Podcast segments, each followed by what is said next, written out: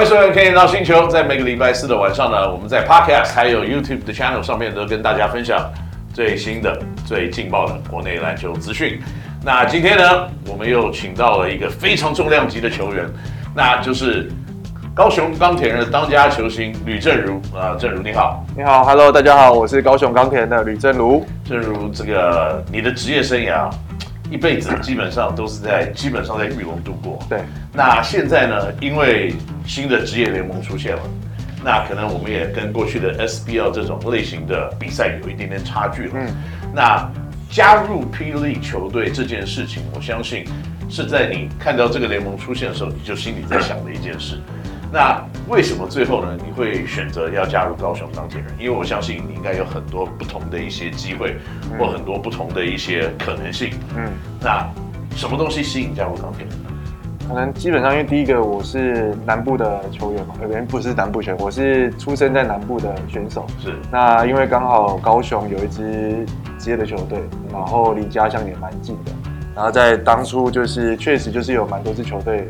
除了工程师以外啊，就是 没有找，我没有打电话给你吗？没有，收下收下收下收下，一切收下。然后反正反正就是多方的考量之后，那确实高雄高铁也对我就是非常的，就是给我很多的支持啊。然后不管是家里面的小朋友，甚至呃老婆，如果要来高雄一起生活的话的，给我的所有的支持等等，那让我也觉得很有诚意。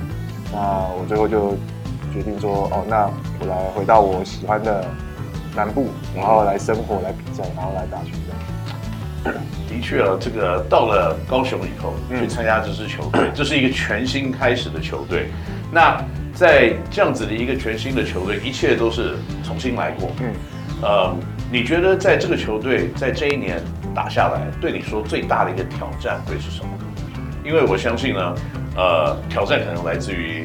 各方面的，嗯，比如说适应新的城市，适应新的队友，嗯，适应新的联盟的一个节奏，嗯，那然后适应不同的对手，嗯，那你觉得在今年你碰到最大的一个挑战是什么？呃，当然像 Ken 哥讲，真的是超多挑战。那我觉得其实今年最大的挑战可能就是在就是球队的组成，因为其实，在球队组成相对都是比较年轻的选手，像我们球队其实确实。球员都偏年轻，你像右维可能跟我差一轮，差十三岁了。对啊，对，那那相对就是因为年轻，可能经验等等就会比较没有那么的那么好。那只能在比赛的时候就变成，不管在比赛或训练的时候，要一起去提点他们啊，那告诉他们说，哎，未来在比赛当中可能会发生什么事情，那我们要慢慢的改进。但是不能讲慢慢的改进，我们要尽快的去修正，然后我们才可以去跟上。就是前面几支球队的一些节奏啊，跟他们的打法，那我们才可以让自己也是成为一支有竞争能力的球队。那确实战绩今年没有那么好，但我们还是可以看到他们有蛮大幅度的成长。的确啊，因为在这个整个球季的过程当中，不只是呃，你可以看到这些年年轻球员慢慢的开始适应比赛的节奏，而在表现上面呢，也越来越大胆，越来越好的一个成绩。我相信在你的。领导之下，这些年轻的球员是得到还蛮多的激励。通常用什么方式来激励这些年轻人？其实我也没有特别喜欢，就是啊，这这现在不行不行不行，绝对不行。我现在学地质 啊，我觉得就就是像刚讲，就是尽量的一直去跟他们讲说，哦，我们我先打，有点像打预防针，就是说我们会遇到什么状况，那遇到什么状况的时候，我们有很多的解决的方案，那我们要。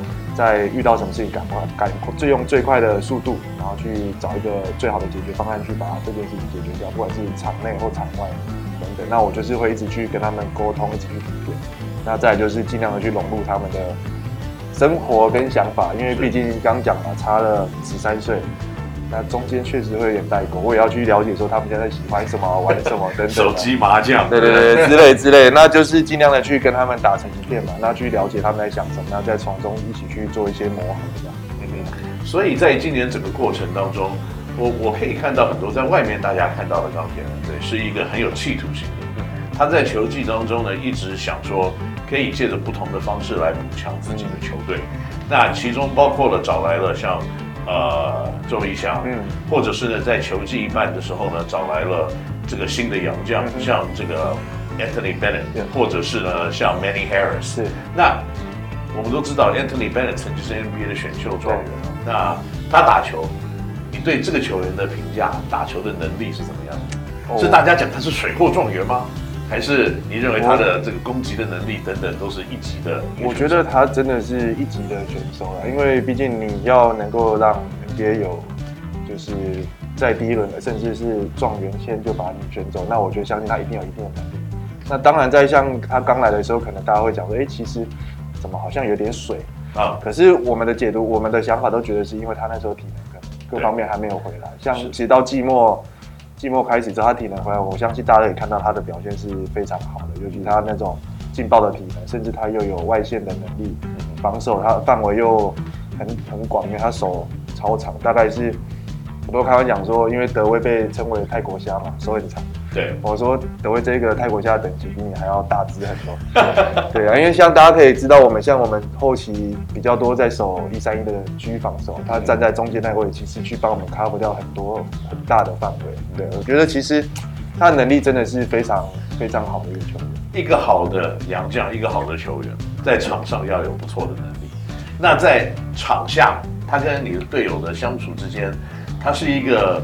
看起来很凶猛的，可是内心很随和的一个人吗？还是他是什么样子的一个人？我觉得他他蛮蛮蛮蛮像小朋友的吧。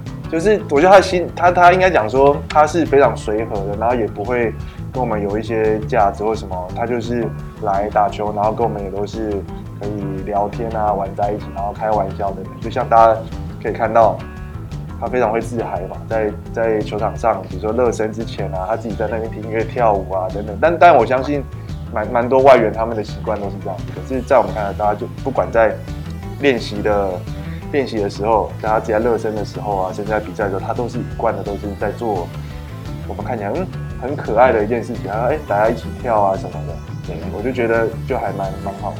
所以有这样子一个队友，基本上应该算是有这个。Entertainment 就是有一点这个娱乐球队的一个价值，再加上也可以把气氛弄缓和。当然，当然，对。